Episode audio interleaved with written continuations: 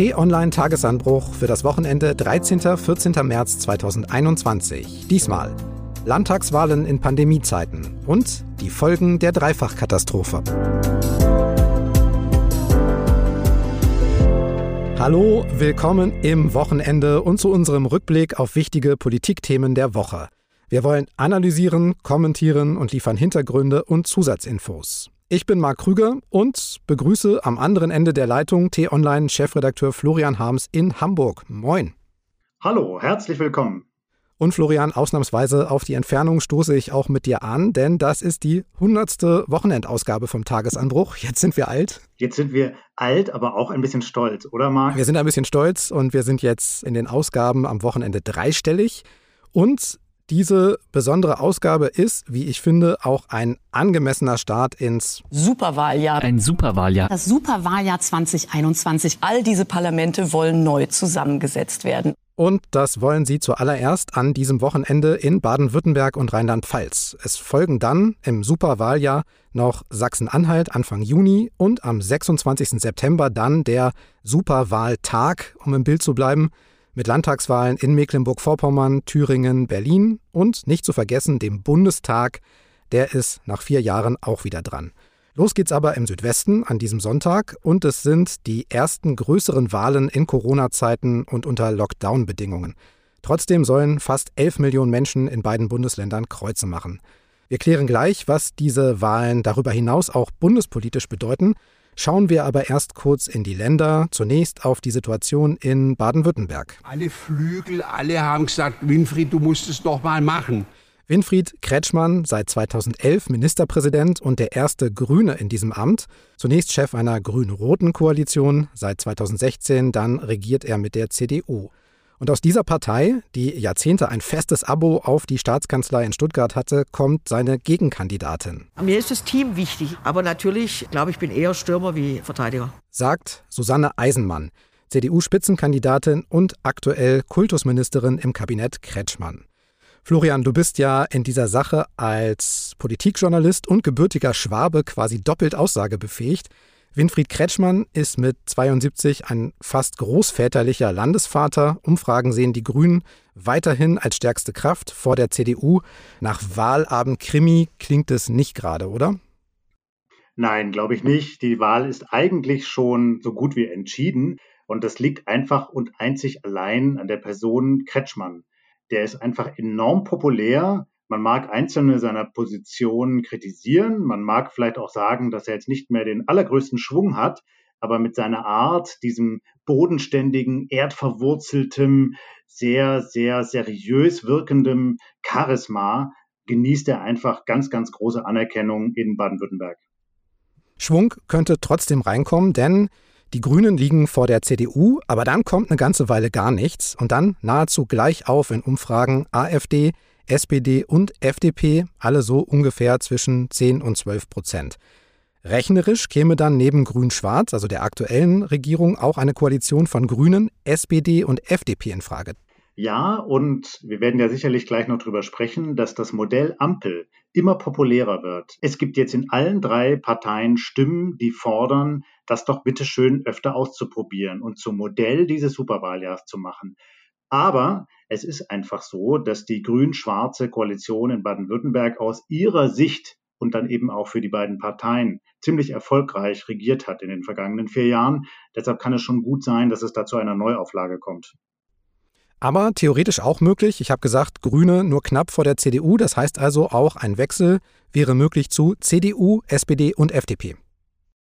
Naja, theoretisch. Aber da muss man einfach beachten, was hier zuletzt passiert ist, gerade jetzt in den letzten Tagen mit dieser Maskenaffäre, die die CDU erschüttert hat und die möglicherweise dann auch Folgen für die Abstimmung in Baden-Württemberg hat.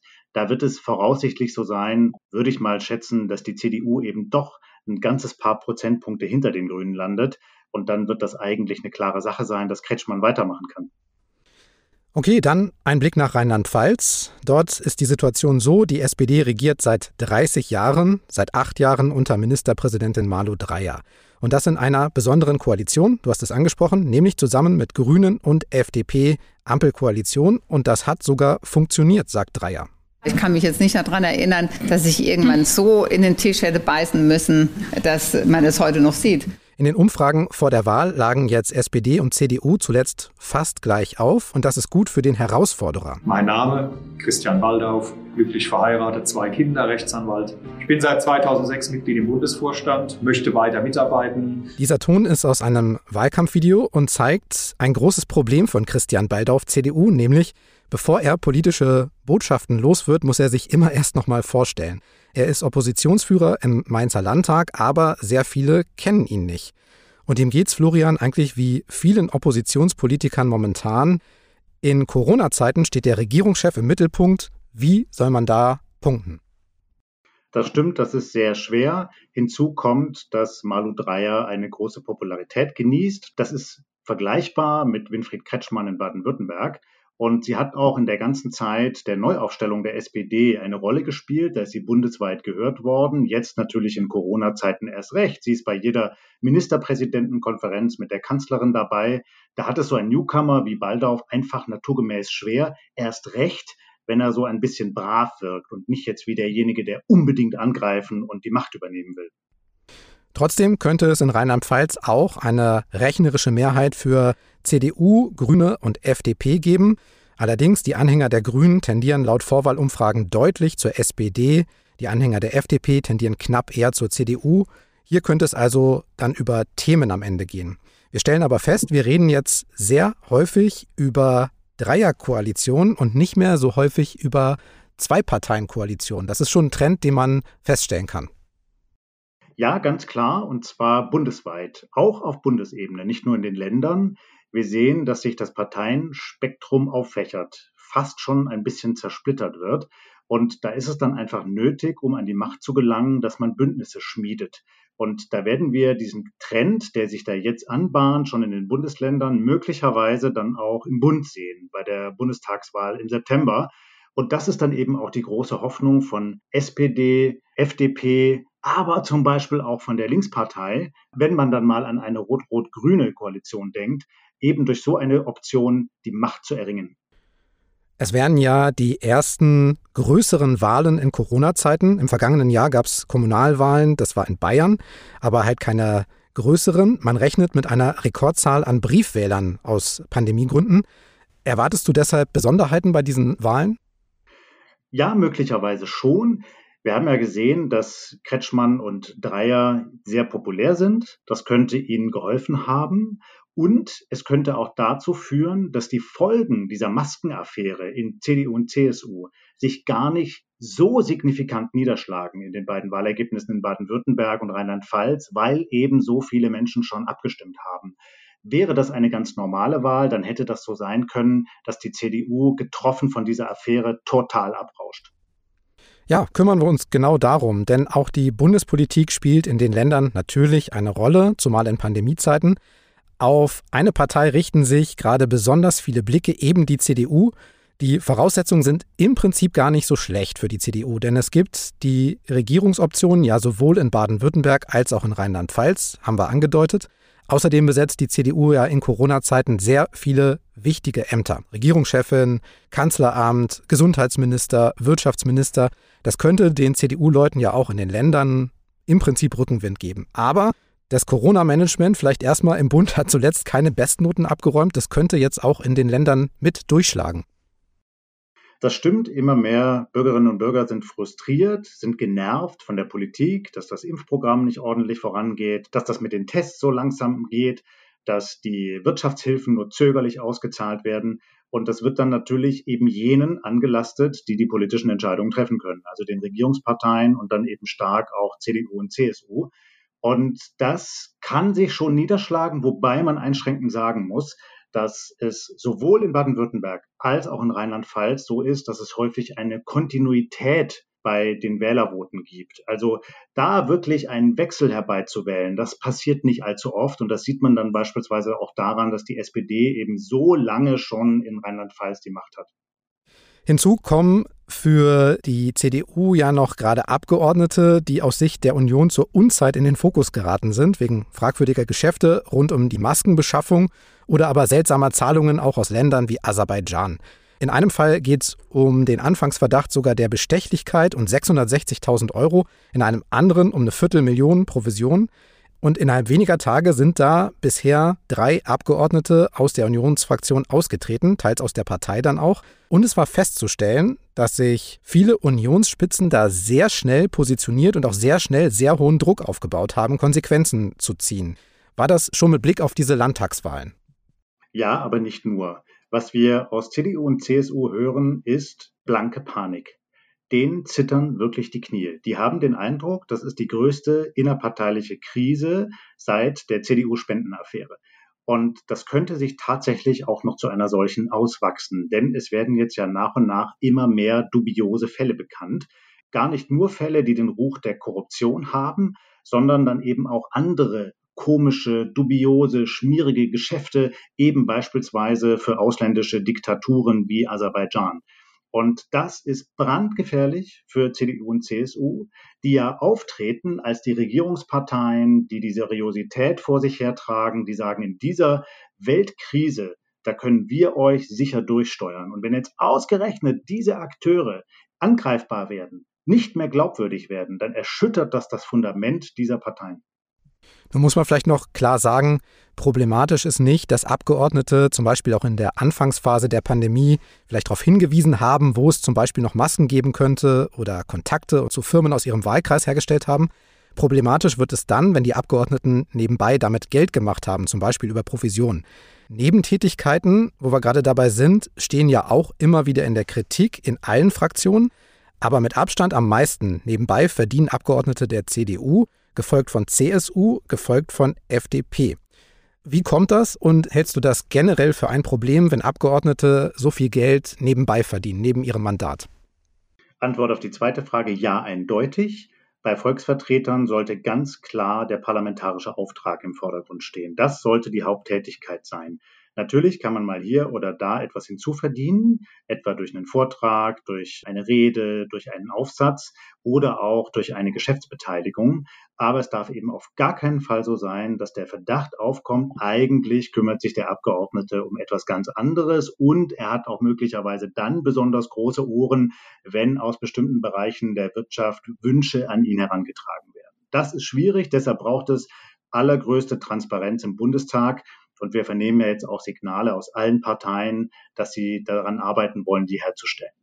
Der erste Punkt, warum ausgerechnet so viele Abgeordnete von CDU und CSU so viele Nebenverdienste haben, erklärt sich sicherlich in Teilen damit, dass die eben wirklich in der Wirtschaft gut verankert sind, sowohl im Mittelstand als auch in der Industrie, in vielen Dienstleistungsbetrieben und eben da vielfältige Verbindungen haben. Viele dieser Abgeordneten kommen ja auch aus der Wirtschaft in die Politik, haben vielleicht in der Wirtschaft schon Karriere gemacht und dann den nächsten Schritt eben in den Parlamentarismus unternommen. Und das sehen wir dann eben nicht nur bei CDU und CSU, sondern auch bei der FDP. Dann lass uns noch über jemanden Bundespolitischen sprechen, der auch auf die Wahlergebnisse im Südwesten schaut. Armin Laschet nämlich, der neue CDU-Chef. Es hieß ja nach seiner Wahl im Januar, dass ihm die Kanzlerkandidatur im Prinzip kaum noch zu nehmen wäre, wenn die CDU bei diesen Wahlen in Baden-Württemberg, Rheinland-Pfalz gut abschneidet. Die Frage ist jetzt so Stand heute, hängt es da wirklich noch dran? Schwierige Frage. Und ich kann dir keine eindeutige Antwort geben, Marc, denn es kann so oder so oder sogar so und so kommen. Also, wenn die CDU jetzt wirklich abrauschen sollte, sowohl in Baden-Württemberg als auch in Rheinland-Pfalz, dann kann das ein Schlag für Armin Laschet sein, für seine Autorität in der Partei, von dem er sich möglicherweise nicht mehr erholt. Er könnte es allerdings auch geschickt spielen und dann sagen, naja, das ist jetzt eben die Quittung für das missratene Corona-Management der Bundesregierung und für die Maskenaffäre. Aber daran bin ich ja, Armin Laschet, in Nordrhein-Westfalen nicht schuld. Ich habe ja gerade erst die CDU übernommen und ich bin jetzt der Saubermann, der diesen Laden mal anständig aufräumt. Dann kann er sich als der starke Mann präsentieren, der jetzt jeden Tag in den Schlagzeilen ist, weil er diese Affäre aufräumt. Vergleichbar mit Angela Merkel, die damals bei der CDU-Spendenaffäre ja die Situation genutzt hat, um selbst die Macht zu übernehmen und dann eben am Ende auch das Kanzleramt zu erobern. Ich würde noch eine etwas positivere Aussicht für Armin Laschet anfügen. Selbst wenn der bayerische Ministerpräsident Markus Söder Kanzler werden will, gehen wir mal davon aus, Die CDU ist die viel, viel größere Partei. Noch hat niemand Laschet die Kanzlerfähigkeit abgesprochen. Und egal wer Kandidat ist, im Prinzip sagen die Umfragen für Schwarz-Grün dürfte es bei der Bundestagswahl reichen. Laschet ist durch, Spannung raus, fertig. Ich würde da gerne widersprechen. Ich glaube nicht, dass es schon fertig ist. Ich glaube, wir werden in diesem Superwahljahr noch einige Überraschungen erleben. Einmal aufgrund der Lage, dass Corona einfach nicht richtig einzuschätzen ist, dass wir möglicherweise jetzt in die dritte Welle geraten und dann eben die Unruhe in der Bevölkerung und auch der Frust über das Krisenmanagement weiter zunehmen kann. Wir werden außerdem weitere Wahlen sehen. Und es ist ganz klar so, dass Armin Laschet in der CDU zwar jetzt erstmal ja, Vorschusslorbeeren genossen hat nach seiner Wahl, aber er hat noch keine Verankerung in der gesamten Partei. Wenn er beispielsweise nach Ostdeutschland schaut, dann ist das noch schwierig. Da hat er noch nicht die komplette Gefolgschaft. Aber auch in einigen anderen Landesverbänden ist er noch nicht so gut verankert, dass er eben sicher davon ausgehen kann, dass die alle geschlossen hinter ihm stehen und in diese Bundestagswahl mit ihm gehen. Und dann könnte so eine Dynamik aufkommen, wenn die Umfragen nicht noch besser werden für ihn, dass dann eben nach dem starken Mann aus Bayern gerufen wird.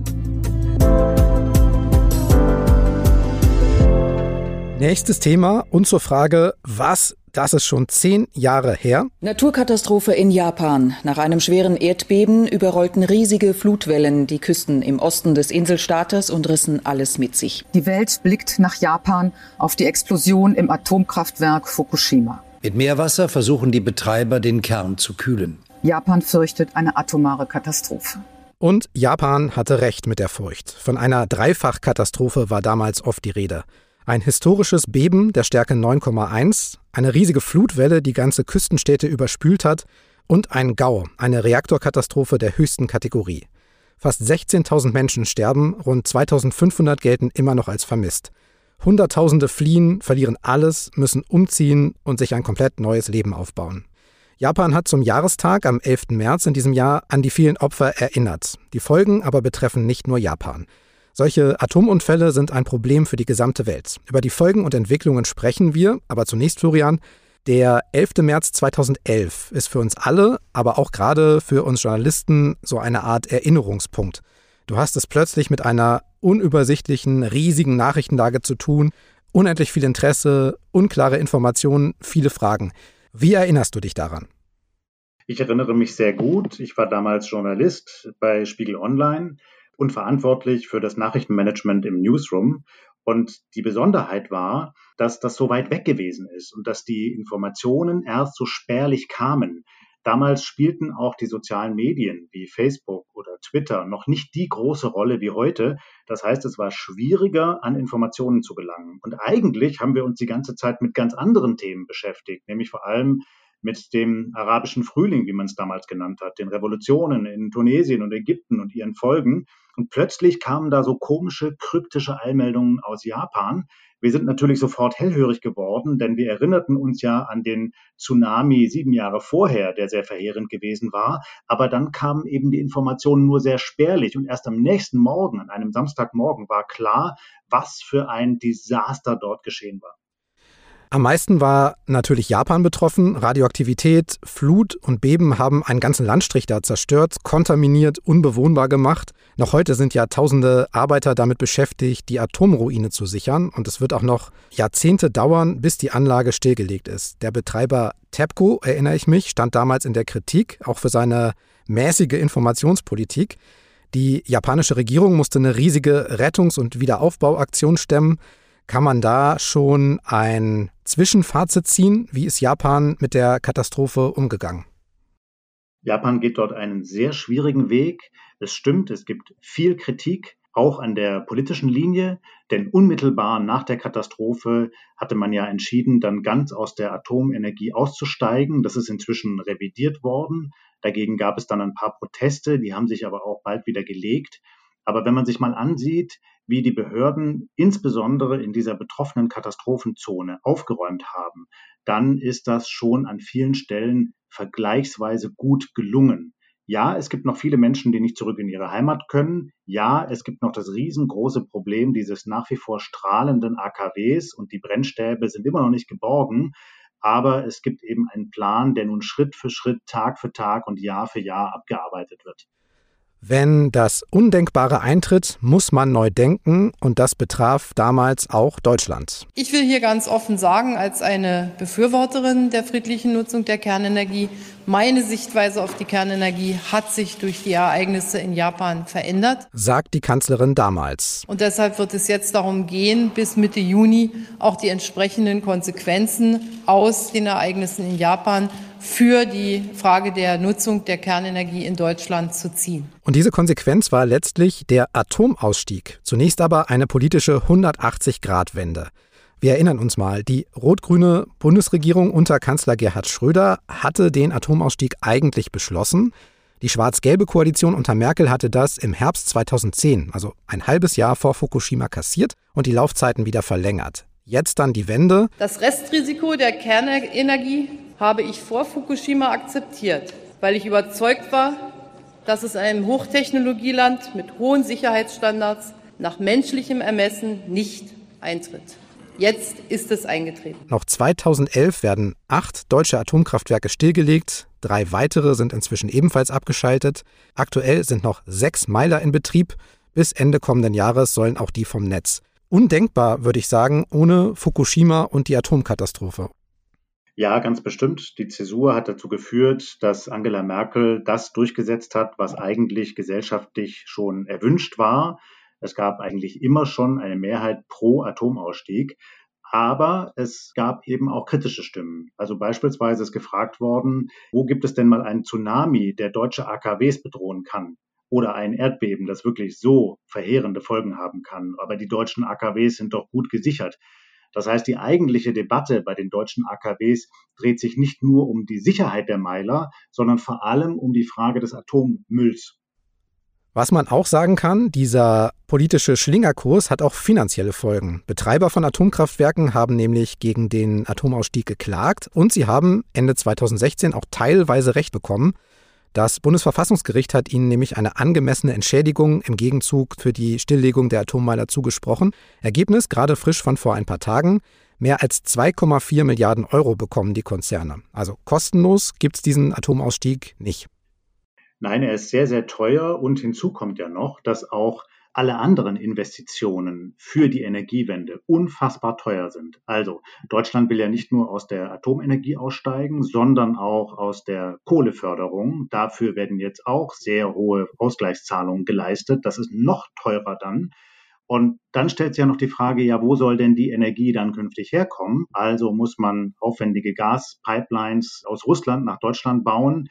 Man will sich aber nicht zu sehr abhängig machen von Wladimir Putin und seinem Regime. Also die Frage, wie Deutschland künftig sich versorgen soll, ist noch ungeklärt. Und das hat auch die Regierung Merkel bislang nicht adäquat beantwortet. Stichwort Energiewende, das ist ja auch so ein Ding. Atomkraftwerke können gefährlich sein, aber sie liefern eben bei sicherem Betrieb auch zuverlässig Strom und produzieren zum Beispiel im Gegensatz zur Kohle CO2-freien Strom. Also im Prinzip ist Atomstrom in diesem Punkt ja umweltfreundlich. Naja, zumindest umweltfreundlich her. Es gibt auch da, wenn man darüber redet, wie dann Brennstäbe entsorgt werden müssen oder wie AKWs versorgt werden, tatsächlich Gegenrechnungen, die sagen, na, so ganz umweltschonend ist das dann auch nicht. Aber klar ist, Atomstrom spielt in Deutschland noch eine gewisse Zeit lang eine Rolle. Es ist ja beschlossen worden, bis Ende nächsten Jahres alle Meiler stillzulegen. Aber ich ahne, dass das nicht funktionieren wird, weil dann einfach die Lücke in der Stromversorgung für Deutschland zu groß ist. Vor allem, weil ja AKWs den großen Vorteil haben, dass man die Stromversorgung immer verlässlich planen kann. Also man kann die Meiler hoch oder runter fahren. Anders ist es mit der Windkraft, wo man sehr viel stärker von der Natur abhängig ist. Dann schauen wir doch mal international, denn das ist interessant. Deutschland hat nach Fukushima den Ausstieg aus der Kernkraft beschlossen, andere Länder aber nicht, zum Beispiel Japan. Auch Japan will, wie die EU, ja bis 2050 klimaneutral sein und deshalb weiterhin Atomkraftwerke betreiben. Aber wir brauchen auch gar nicht so weit zu gucken. Auch Frankreich setzt weiter auf Kernenergie und will sogar die Laufzeit alter Atomkraftwerke verlängern. Also es gibt total unterschiedliche Ansätze. Wo sortierst du da den deutschen Weg ein als Konsequenz aus Fukushima? Der deutsche Weg ist ganz klar ein Sonderweg. Und die Hoffnung der Bundesregierung, dass man ein Vorbild wird für andere Länder mit dem Atomausstieg und dann eben andere Länder diesem Beispiel nacheifern, die hat sich ganz klar nicht erfüllt. Und deshalb ist das Ganze auch so riskant für Deutschland, weil man eben die Frage bislang nicht beantworten kann, wo denn all der grüne Strom verlässlich herkommen soll. Und deshalb haben eben andere Länder sich ganz klar weiterhin für Atomenergie entschieden. Und deshalb kann es auch so sein, dass Deutschland mit der nächsten Bundesregierung an den Punkt kommt, wo man sagt, na, wir brauchen doch noch für eine gewisse längere Zeit den ungeliebten Strom aus den AKWs. Was war diese Woche besonders? Diese Frage treibt uns an dieser Stelle im Podcast regelmäßig um. Und diese Woche, Florian, spielt da ein weiteres Jubiläum rein, ein Jahrestag, auf den man aber im Prinzip auch insgesamt gern verzichtet hätte. Es geht um zehn Jahre Krieg in Syrien. Ja, richtig. Und der eigentliche Jahrestag ist jetzt am Montag. Da hat nämlich vor zehn Jahren der Krieg in Syrien begonnen. Vertreter der UNO bezeichnen diesen Krieg als die größte Katastrophe unserer Zeit mit unzähligen Opfern, mit einem ganzen Land, das zerstört worden ist, mit Städten, die nicht wieder aufgebaut werden, mit Familien, die zerrüttet sind, mit unsäglichem Leid, das tatsächlich ja dann auch dazu geführt hat, dass viele Menschen Richtung Europa fliehen mussten, dass wir hier in Deutschland die Flüchtlingskrise hatten. Wenn man von den Schicksalen hört, dann ist das wirklich richtig, richtig bitter. Aber es gibt eben auch Lichtblicke und davon möchte ich kurz erzählen. Ich habe einen guten Freund aus Damaszener Zeiten. In Damaskus habe ich 1998 Arabisch studiert. Dort lernte ich ihn kennen und wir haben die ganze Zeit Kontakt gehalten. Und er musste irgendwann fliehen vor dem Regime, vor dem Krieg. Eine Bombe schlug neben der Schule seines Sohnes ein und dann machte sich die Familie auf, reiste durchs Kriegsgebiet in die Türkei, landete in Istanbul und wollte weiter Richtung Europa und war schon drauf und dran, in eines dieser gefährlichen Boote zu klettern, die dann über das Mittelmeer fahren. Wir konnten ihn zum Glück mit vielen Telefonaten davon abhalten und es gelang dann, einen Unternehmer zu finden in Süddeutschland, der gesagt hat, oh, da ist ein gut qualifizierter Syrer, ein Ingenieur, den kann ich eigentlich hier in meiner Firma gut brauchen. Ich gebe hier den Behörden in Deutschland die Bescheinigung, ich stelle diesen Menschen ein und dann kann er gemeinsam mit seiner Familie nach Deutschland kommen. Damals ging das noch leichter als heute. Und das Tolle an dieser Geschichte ist, dieser gute Freund von mir, lebt heute gut integriert in Süddeutschland mit seiner Frau, seinen zwei Kindern. Er hat Arbeit. Das Unternehmen ist froh, dass es ihn an Bord hat. Und da kann man einfach mal sehen, auch aus so einer schrecklichen Geschichte kann etwas richtig Tolles erwachsen. Wie kurz erwähnt, das ist Ausgabe 100 vom Tagesanbruch am Wochenende Podcast. Und wenn Sie Feedback haben, Lob, Kritik, Grüße, Wünsche oder wenn Sie vielleicht alle 100 Ausgaben gehört haben, gibt's das? Dann schreiben Sie gern an podcasts.tonline.de. Das lesen wir sehr gern. Außerdem ist es ein guter Anlass, den Tagesanbruch bei Apple Podcasts oder Amazon zu bewerten.